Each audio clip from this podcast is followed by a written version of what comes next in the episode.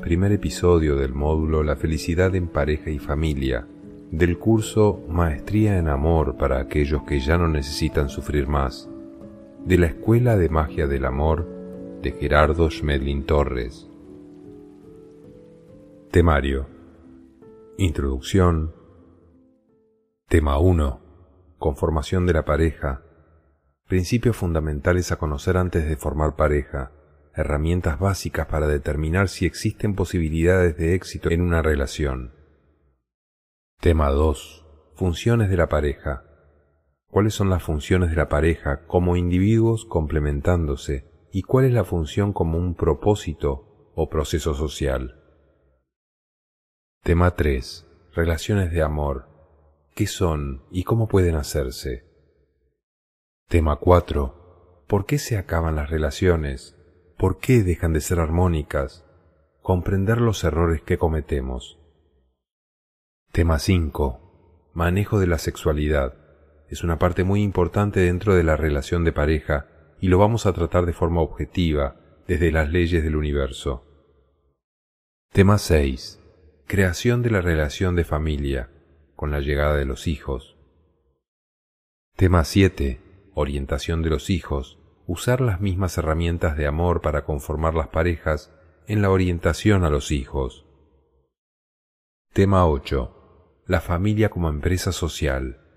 La familia es una empresa de la civilización de la cual surge todo el conjunto de la sociedad. Introducción. Tú que buscas la felicidad, quizás alguna vez has pensado o imaginado que te gustaría vivir en una sociedad ideal, donde los seres humanos se respetaran los unos a los otros, aceptando sus diferencias como parte de un proceso de mutuo aprendizaje para encontrar su destino común y así poder vivir en paz y armonía, compartiendo con amor los recursos disponibles para satisfacer las necesidades individuales, sin mediar el egoísmo ni el afán por alcanzar el éxito personal, siendo más bien el propósito de cada individuo apoyar y contribuir al bienestar común del cual se deriva su seguridad y satisfacción personal. ¿Qué pensarías si alguien te dijera que ahora mismo tienes la oportunidad de construir tú mismo esa sociedad ideal que alguna vez soñaste y que además tienes la facultad de establecer y acordar con los demás las propias normas de funcionamiento y comportamiento social?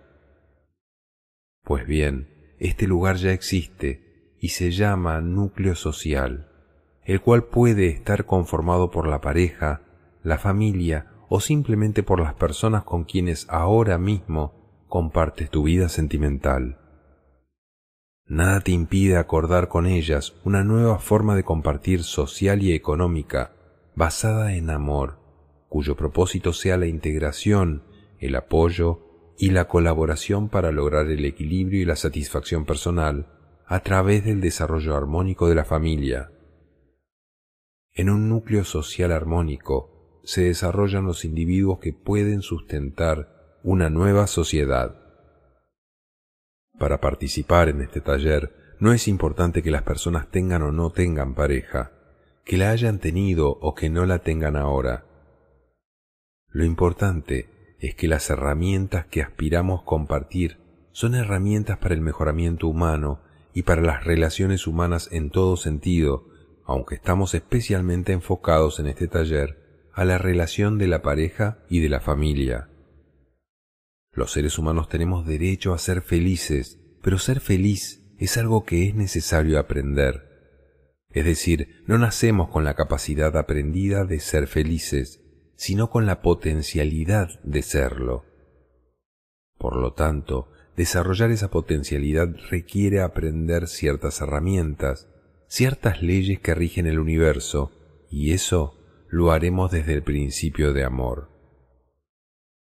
Los propósitos fundamentales de este taller son, primero, descubrir los principios de la integración armónica de la pareja y de la familia, y segundo, aprender a usar las herramientas de amor para lograr la felicidad. En la medida en que logremos construir parejas armónicas, podremos empezar a tener familias armónicas y de ahí se podrá proyectar una civilización y una sociedad pacífica. Diríamos que el núcleo fundamental de toda civilización es la familia. Si las familias son disfuncionales, si no son armónicas, si no hay en ellas el principio de amor y el principio de convivencia, difícilmente de allí puedan surgir individuos con la capacidad de construir una sociedad pacífica. Por eso la función, la misión de la pareja dentro del contexto de la civilización, yo diría que es un pilar fundamental, la base de todo el desarrollo pacífico. Desafortunadamente, hasta el momento actual en el planeta, encontramos pocas parejas y pocas familias armónicas. Hay cientos de millones de parejas y familias, pero que sean totalmente armónicas. Hay muy pocas. Aspiramos a que esto comience a cambiar. Es importante saber que si no logramos tener buena comunicación, no podemos hacer relaciones armónicas y pacíficas. No es solamente lo que decimos, es la forma como lo decimos, es la forma como nos integramos con las personas, es la energía que le queremos poner a lo que estamos haciendo. Vamos a hacer unas preguntas para reflexionar acerca de este tema. 1. ¿Qué significa emparejarse? Han surgido varias respuestas. Emparejarse significa colocarse al mismo nivel, complementarse. Unirse no es lo mismo que emparejarse.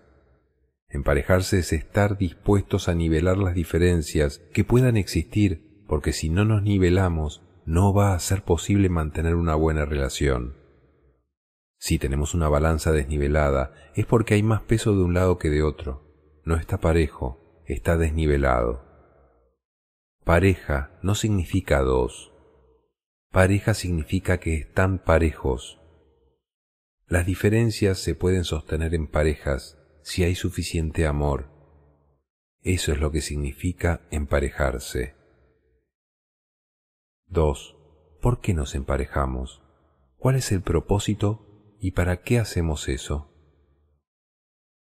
Para emparejarme necesito crecer internamente, porque para poder hacer el ejercicio de ceder o añadir si necesitamos equilibrar algo que está desequilibrado, lo que necesitamos es nivelar las cargas nivelar los conceptos, nivelar las diferencias. El propósito de emparejarse es llegar a tener más de lo que yo pueda tener ahora, es potenciarse, tener más armonía, más equilibrio, tener una situación de vida más satisfactoria que estando solo. Un mejoramiento de la condición personal es lo que logro al unirme a otra persona. Este es el propósito pero no suele ser el resultado. No conseguimos este resultado porque nos vendieron la idea falsa de que íbamos a encontrar a una persona que nos hiciera feliz. Si yo espero que una persona venga a mi vida para que se comporte tal cual como yo quiero, para yo sentirme feliz, eso no es amor, eso es egoísmo. Yo puedo encontrar la felicidad en mí mismo, y puedo aprender a compartirla con otras personas. 3. ¿Por qué la felicidad es la herramienta profunda del emparejamiento? Aquí hablamos de emparejamiento, no tiene por qué ser pareja. La felicidad es una condición interna del ser humano. Si una persona tiene cero sufrimiento, entonces podemos decir que es una persona feliz. Lo primero que yo tengo que medir para pensar en un emparejamiento es cuál es mi nivel de felicidad. Si mi nivel de felicidad es del 50%, tengo buenas opciones para emparejarme, porque puedo usar ese porcentaje, ya que tiene una mayor fuerza que el del sufrimiento. Pero si mi nivel de felicidad es bajo y mi sufrimiento es muy alto, ¿saben qué voy a compartir yo en una relación? Voy a compartir sufrimiento, Voy a compartir limitaciones, agresiones, voy a compartir todos los elementos que deterioran una relación. Vamos a aclarar lo que es la felicidad, porque la cultura nos vendió la idea de que la felicidad es tener muchas cosas, y la felicidad no es algo externo a nosotros, sino algo interno. La felicidad es la capacidad de disfrutar con lo que se tiene, de lo que se hace, del lugar donde se vive y las personas con las que se comparte. La felicidad no la vamos a encontrar fuera. Cuando la encontramos dentro de nosotros, lo que hacemos fuera se vuelve muy satisfactorio, independientemente de la cantidad. Por eso, la solución de los problemas humanos surge desde el interior espiritual y no desde el exterior material. El exterior material es muy importante, pero si no se puede armonizar desde lo espiritual, nunca será satisfactorio. Ese es el problema de la búsqueda inútil externa. No existe en el universo una persona que tenga la capacidad de hacer feliz a otra. Lo que sí existe en el universo son personas con la capacidad de aprender a ser felices. Es un proceso. Tampoco existe ninguna persona en el universo con la capacidad de hacer infeliz a otra, porque cada uno de nosotros se hace infeliz a sí mismo o se aprende a ser feliz a sí mismo. Y tampoco existe la posibilidad de que dos personas en estado de infelicidad puedan complementarse para ser felices. Lo que hacen es ampliar la infelicidad que ya tienen.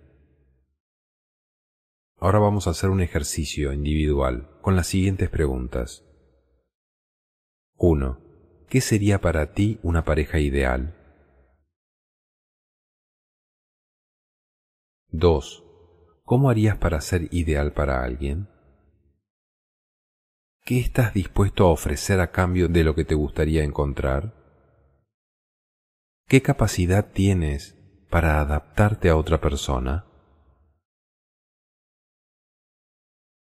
3. ¿Qué te permitiría saber que tienes posibilidades de éxito en pareja? ¿Es factible que esa pareja funcione? Necesitas tener la capacidad de aceptar a la otra persona.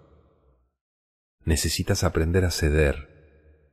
Para eso necesitas que tu personalidad llegue a ser flexible y a no sufrir con las cosas que sucedan a tu alrededor y estar dispuesto a servir. Todos los seres humanos vinimos a desarrollar tres virtudes que están en proceso de desarrollo. Con ellas nuestra vida será 100% satisfactoria en todos los sentidos. Aprender a ser feliz, aprender a mantener mi paz y aprender a servir sin condiciones. Si aspiramos a tener éxito en todas las relaciones humanas, incluidas en las relaciones de pareja, necesitamos empezar a trabajar en estas tres virtudes internas. El éxito exterior del ser humano es el resultado de su desarrollo interior y no al revés. Haz tu propia evaluación personal. Si estás dispuesto a aceptar, a ceder y a ser flexible, es porque tienes la virtud de la felicidad si estás dispuesto a no alterarte por los errores que las personas cometan a tu alrededor o contigo, tienes la virtud de la paz interior. Si estás dispuesto a servir a pesar de que puedan existir dificultades, tienes la virtud del amor. La persona con sabiduría es la persona con la capacidad de aprovechar lo que existe en el lugar donde está para ser feliz, tener paz y ser abundante y próspero. Sigamos reflexionando con otras preguntas. 1. ¿Qué necesitan saber las personas antes de formar pareja?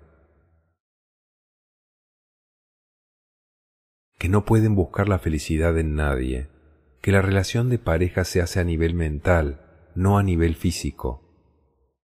El enamoramiento no es ningún indicador de compatibilidad para las relaciones es la mejor forma de equivocarse. El enamoramiento se produce desde el instinto y el instinto no tiene la posibilidad de reconocer al campo mental, a la personalidad. El instinto solamente reconoce la compatibilidad genética para la procreación. Está comprobado científicamente que el enamoramiento genera la hormona de la felicidad, llamada feniletilamina, que anula la posibilidad de un análisis más profundo y no permite verificar si existe una compatibilidad mental. Una pareja armónica se hace desde la compatibilidad mental. 2. ¿Cómo pueden las personas aprender a convivir en pareja? Con las herramientas de amor y sabiendo que el hombre y la mujer son opuestos complementarios, es decir, la estructura femenina es receptiva y la masculina es emisora. Se pueden complementar en armonía si los campos mentales son armónicos. Necesitan adaptación y flexibilidad. 3. ¿Cómo se maneja armónicamente una relación de pareja? Se necesitan acuerdos muy claros y compromisos autoasumidos frente a estos acuerdos. Y como siempre digo en todos los talleres, la verdad no puede enseñarse, tiene que verificarse. Puedo compartir con ustedes muchas cosas, pero por favor no me crean nada de lo que les diga, porque se llenarán de más creencias. Tomen las herramientas, tomen la información y verifiquen en un resultado en su día a día. Cuando obtengan un resultado entonces sabrán y no creerán. Tema 1. Conformación de la pareja. Usualmente, la conformación de la pareja se inicia por una mutua atracción física, la cual desde la ley de la naturaleza asegura una buena compatibilidad genética. Sin embargo, no garantiza el éxito de la pareja, ya que la atracción física no significa la compatibilidad mental, ni tampoco en otras áreas que realmente complementan y sustentan una relación estable y de alto nivel de mutua satisfacción. Conformar una relación de pareja armónica que pueda lograr una adecuada estabilidad requiere como mínimo cumplir los siguientes cinco pasos. 1. Reelaboración del significado del amor. Consiste en tener muy clara la comprensión de la forma de expresión del amor en una relación mucho antes de pensar en establecer ningún tipo de vínculo. La expresión del amor se logra a través de la aceptación del otro, donde soy feliz con la felicidad del ser amado, y aplicando en la relación los principios de libertad, apoyo, confianza, respeto, ternura y servicio. El éxito en la vida y especialmente el éxito en las relaciones de pareja va a depender de nuestro nivel de amor interior. El amor no tiene nada que ver con los sentimientos, los sentimientos están asociados al campo mental de las creencias. El amor no tiene dualidad, es neutro, es una comprensión, y por lo tanto no se puede sufrir por amor. ¿A qué estoy dispuesto como individuo para aceptar a los demás o para pelear con ellos? ¿Y a qué estoy dispuesto como individuo para mantener mi paz? para tener un diálogo constructivo para conciliar las diferencias. 2. Reconocimiento mutuo de valores afines y complementarios. Esto asegura la base para construir una excelente relación de pareja, por lo cual este debe ser el punto de partida de toda relación, y debería observarse desde mucho antes de entrar al estado de enamoramiento. Vemos los complementos y compatibilidades. Si la persona está enamorada pero no hay la admiración de los valores del otro, el enamoramiento desaparecerá en muy poco tiempo y esa pareja será un desastre sin la compatibilidad mental. Si la persona está enamorada y además tiene la admiración, y si eso es mutuo, seguramente harán una excelente relación de pareja.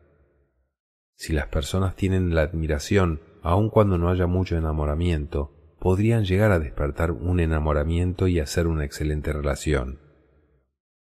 3. Atracción y enamoramiento. El enamoramiento y los sentimientos que surgen como resultado de una atracción física no son confiables para establecer una relación, porque los sentimientos son variables y el enamoramiento es temporal y está sujeto a la acción de la feniletilamina, FEA, la hormona que anula la personalidad durante el estado de enamoramiento, por lo cual el instinto de protección y la aceptación total del otro se expresan sin pasar por el filtro distorsionado de los conceptos aprendidos y de los traumas adquiridos, dando esa maravillosa sensación de expresión del amor. No obstante, cuando el enamoramiento es el resultado del reconocimiento previo de los valores compartidos, la estabilidad de la pareja está asegurada. Desde la ley de la naturaleza, la atracción y el enamoramiento suceden en primer lugar. Sin embargo, para la conformación de la pareja como tal, necesitamos dejar esto como mínimo en tercer lugar. La atracción es puramente física y emocional, no es mental ni racional. Cuando una persona se siente atraída suceden ciertos fenómenos en su propio cuerpo. Se acelera el pulso, aumenta la presión sanguínea, aumenta la respiración, la persona aparece en la mente de una manera obsesiva, porque el instinto reconoce algo atractivo. Sin embargo, la admiración tiene que ver con lo mental y con lo espiritual. Si lo miro desde lo mental, miro ciertas cosas que para mi personalidad son afines. Si lo miro desde lo espiritual, miro valores que a veces son complementarios, aun cuando no sean afines y se pueden conciliar a través de acuerdos. La admiración no es del instinto. Tú admiras a la otra persona porque consideras que es sana, comprometida con su trabajo, honesta, respetuosa. Esos son valores y virtudes. 4. Elaboración de acuerdos. Una vez la pareja decide iniciar una relación, es necesario establecer acuerdos muy claros sobre la forma como se desarrollará la relación precisando los tiempos y los espacios a compartir, las aspiraciones y metas comunes, la economía y el trabajo, los sentimientos y deseos particulares, etc. 5. Asumir niveles de compromiso. El asumir niveles de compromiso en cada acuerdo permite tener una mutua claridad en la relación, para no actuar desde expectativas y suposiciones, por lo cual es conveniente expresar claramente a qué se compromete cada uno, tomando en cuenta su capacidad de compromiso o margen de manejo de cada posible situación, como pueden ser la infidelidad, el incumplimiento, el alcoholismo, el mal genio, el desorden, etc. Aclaraciones. Para comprender mejor lo que es el amor, recordemos que el ser humano es una estructura triple, el cuerpo físico regido por las leyes de la naturaleza, cuya expresión es la emoción, el campo mental regido por la información intelectual del hombre o de la cultura, cuya expresión es el sentimiento, el cariño, las creencias, etc. Y el campo espiritual conformado por el reconocimiento de verdades y de leyes del universo cuya expresión es el amor. ¿Qué significa amar? El amor no es un sentimiento, por lo tanto desde el sentimiento no se puede amar. Cuando hablamos de amar estamos hablando del principio de comprensión espiritual en nosotros. Amor es una aceptación total. Lo primero que necesito tener claro si aspiro a amar es que estoy dispuesto a aceptar a otra persona tal cual es. Eso significaría que no voy a intentar cambiar a la persona. Esto no significa que no podamos cambiar nosotros mismos, lo que significa es que yo no puedo cambiar a las demás personas. Cada uno de nosotros tiene una capacidad interna de autotransformación y de cambio, pero esa opción debe ser decidida a nivel individual. El querer cambiar al otro para yo poder sentirme bien es una característica del egoísmo y ahí empiezan los conflictos. El amor es universal y lo que cambia en las relaciones con las personas es el tipo de acuerdos que son específicos. Si una persona le pone límites a su amor, no ama. Hay unos acuerdos en las formas de compartir e integrarse, y al ser acuerdos significa que las personas los elaboran libre y voluntariamente y se comprometen con ellos. Si no se respetan los acuerdos, entonces habría deslealtad. La aceptación no es resignación ni es sacrificio, porque el sacrificio produce un malestar interior y la aceptación produce una liberación interna. ¿Cómo puedes reconocer tu capacidad de amar? Esto es personal porque es la preelaboración del estado de amor que cada uno necesita hacer inicialmente antes de pensar en tener éxito en relaciones. Si no puedes aceptar a la otra persona porque se sale de tus parámetros de aceptación, entonces eso se llama incompatibilidad y tu capacidad de amar está poco desarrollada. Si no aceptas a la otra persona o no hay compatibilidad en cosas muy importantes para ti, entonces no puedes ser pareja. Podemos reconocer nuestra capacidad de amar en la paz interior, es decir, cero agresión. Si yo pierdo la paz interior ante una situación y me expreso con agresión, entonces mi capacidad de amar es baja.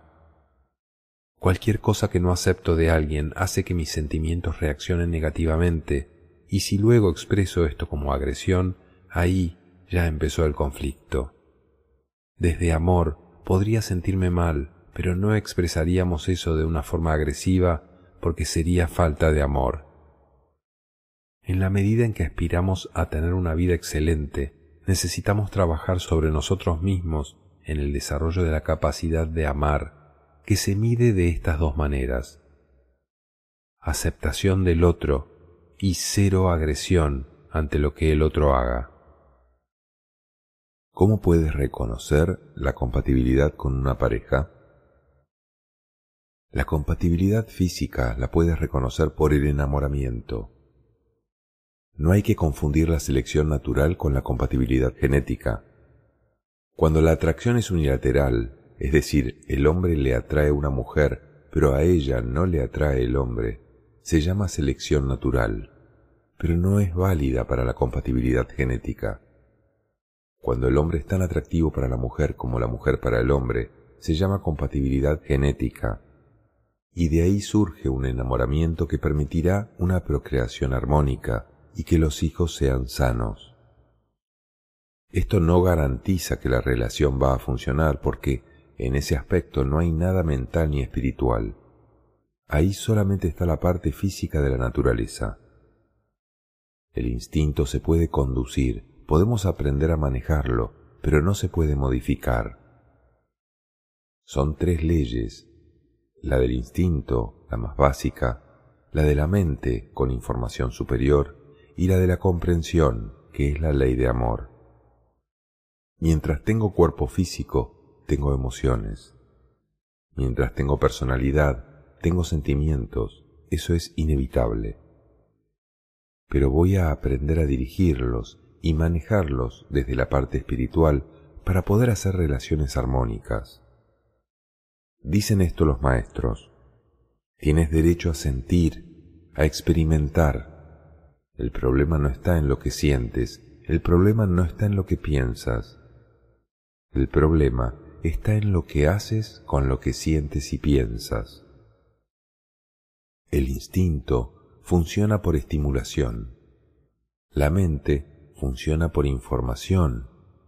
Y el espíritu funciona por verificación, la comprensión, la compatibilidad mental se puede reconocer en la capacidad de ponerse de acuerdo. Si las personas se pueden poner de acuerdo, son compatibles mentalmente. Si no pueden, son incompatibles. Al formar una pareja podemos ponernos de acuerdo en si vamos a comprar una casa, cuántos hijos queremos tener, cómo manejamos la economía, cómo vamos a vivir, cuánto va a trabajar el uno y el otro, etc. Si estando de novios la relación ha dejado llena de conflictos, peleas, dificultades y no han logrado ponerse de acuerdo, es mejor que no se casen, porque esa relación no va a funcionar por mucha atracción física que haya. No vayan a confundir compatibilidad mental con afinidad mental. Cuando hay afinidad mental, el acuerdo es innecesario. A eso las personas los llaman almas gemelas y son tan escasas que prácticamente no existen.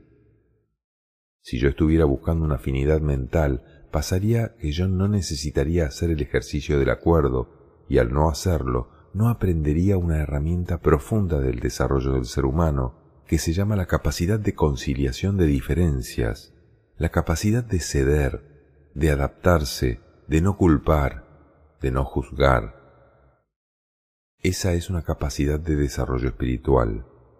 No estoy diciendo que la afinidad no sea maravillosa, sino que difícilmente se da. La afinidad no da desarrollo espiritual, da una sensación de agrado, una energía y una integración extraordinarias. Para crecer necesitamos los desacuerdos y aprender a manejarlos, pero los desacuerdos no tienen por qué ser con la pareja, pueden ser con otras personas, igual te da la posibilidad del desarrollo espiritual.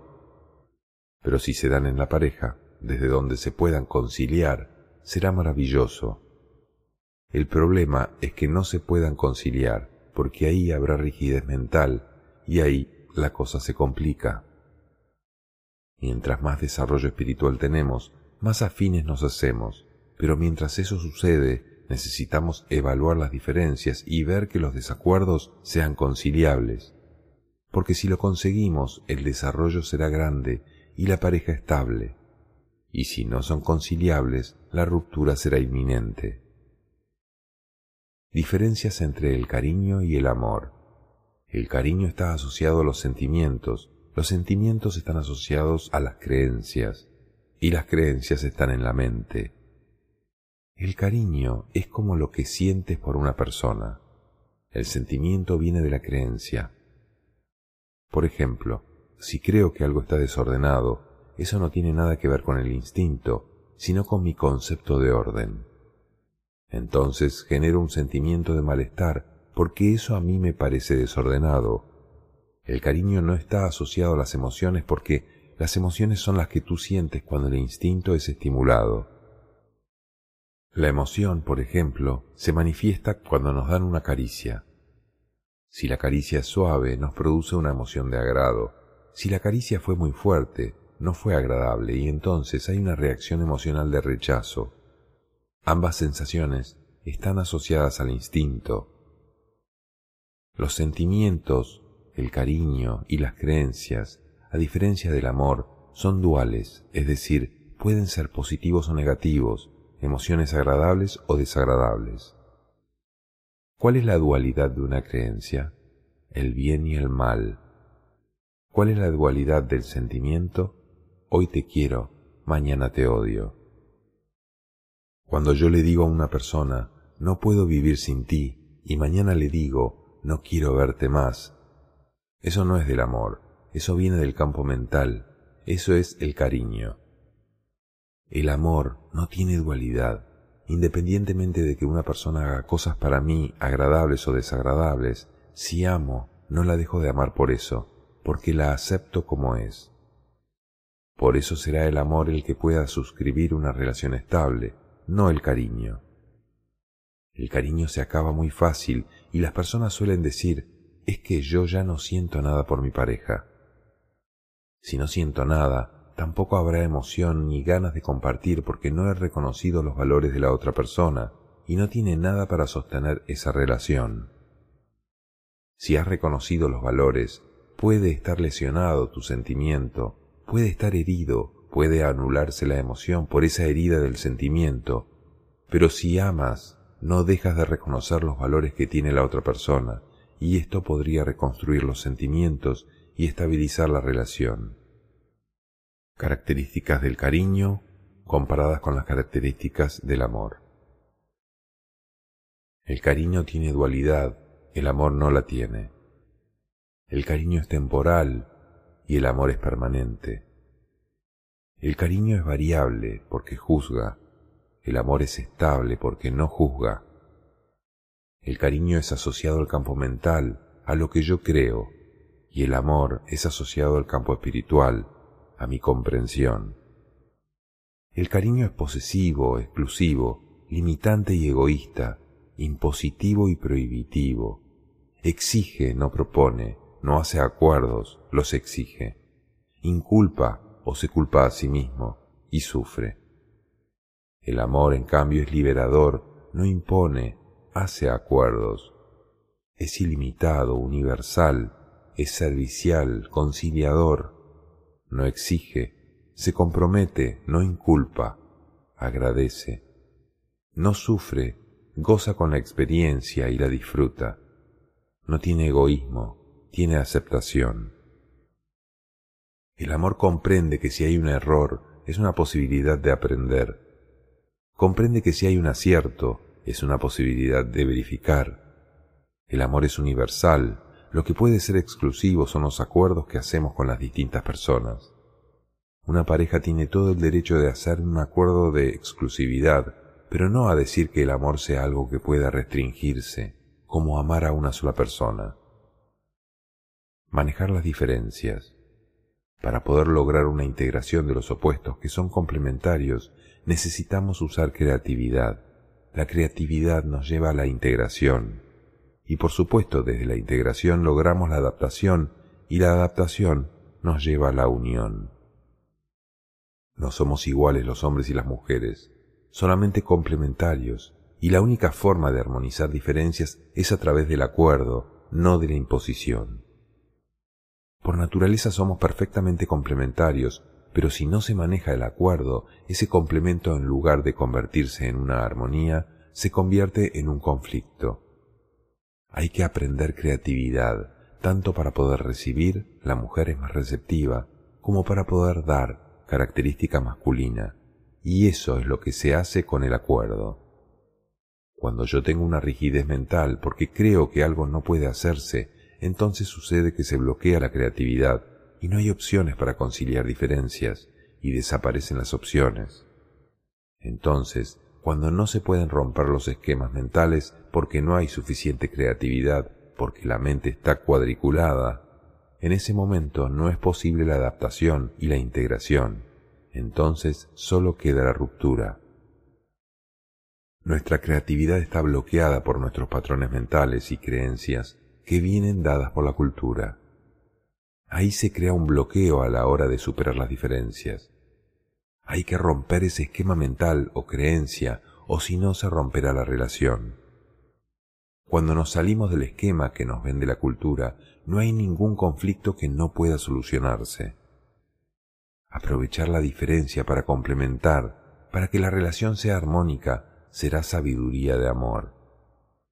No se trata de que las personas que se van a relacionar sean iguales, por supuesto que no. Es dificilísimo encontrar personas iguales, se trata de que se complementen y armonicen las diferencias para encontrar una armonía en la unión de ambos. Por ejemplo, si una persona es muy rápida, muy activa y otra persona es más lenta, podrían llegar a un acuerdo para que la persona muy activa haga las cosas que requieren mucho dinamismo y la persona más lenta haga las cosas que requieren mucha tranquilidad. Así se complementan y no están continuamente criticándose el uno al otro para querer cambiarle porque eso sería egoísmo. Esto se llama armonizar la diversidad. Este es el principio de la ley de armonía, el de los complementarios, pero diferentes. Llegar a acuerdos. Si queremos que la pareja sea estable, vamos a necesitar una herramienta fundamental, que es la comunicación, y a través de ella vamos a hacer acuerdos. Si la comunicación se rompe, no hay posibilidad de acuerdos es necesario que la comunicación sea sana y eficiente. A través de los acuerdos vamos a generar un compromiso. Esto va a generar estabilidad y satisfacción. Este es el proceso para una pareja excelente. Comunicación, acuerdos, compromiso, estabilidad y satisfacción. Vamos a reflexionar sobre el tema de los acuerdos con dos preguntas. ¿Cuáles son los acuerdos indispensables para iniciar una relación de pareja? Lo peor que nosotros podemos hacer en las relaciones de pareja es dejar aspectos tácitos o dejarlos a la suposición, porque esto se presta a interpretaciones, por lo general equivocadas, falsas, que empiezan a repercutir en un proceso muy destructivo. Es indispensable hacer acuerdos entre las parejas porque si no las relaciones jamás serán armónicas.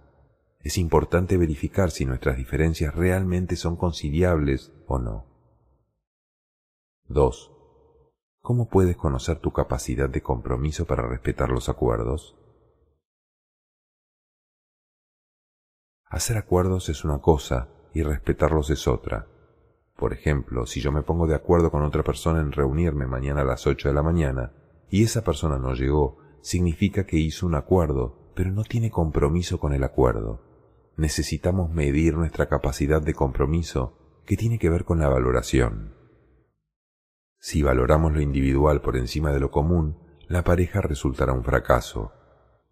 Lo individual tiene un valor, mis gustos, mis costumbres, mis decisiones.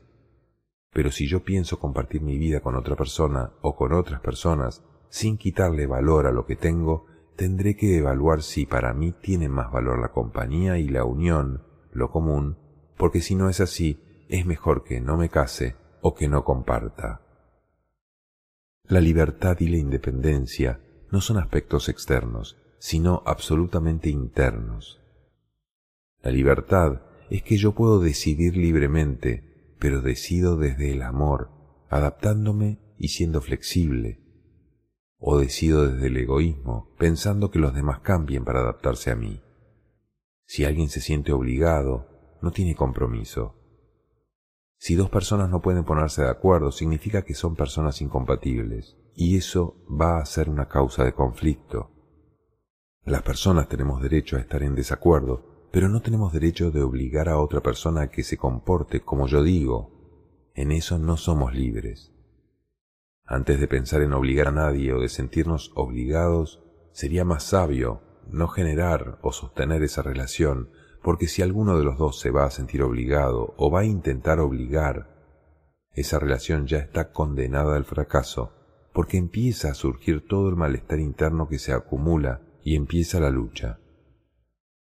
Inicialmente puede ser que no se diga nada, pero esto hace que comienza a aumentar internamente la presión y cuando explota ya no hay nada que hacer.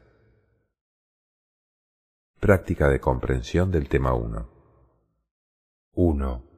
¿Qué tendrías que comprender del amor antes de iniciar una relación? 2. ¿Cuáles serían los valores mutuos que pueden sustentar una relación aún en los momentos más difíciles? 3. ¿Cómo puedes reconocer que una persona posee estos valores? 4. ¿Qué es lo que más te enamora de una persona? 5. ¿Sobre qué aspectos o situaciones específicas consideras necesario hacer acuerdos con tu pareja? 6. ¿Cuáles son los compromisos más importantes estarías dispuesto a asumir con tu pareja? 7 de los compromisos que asumes, ¿en qué porcentaje crees que puedes manejar o cumplir cada uno?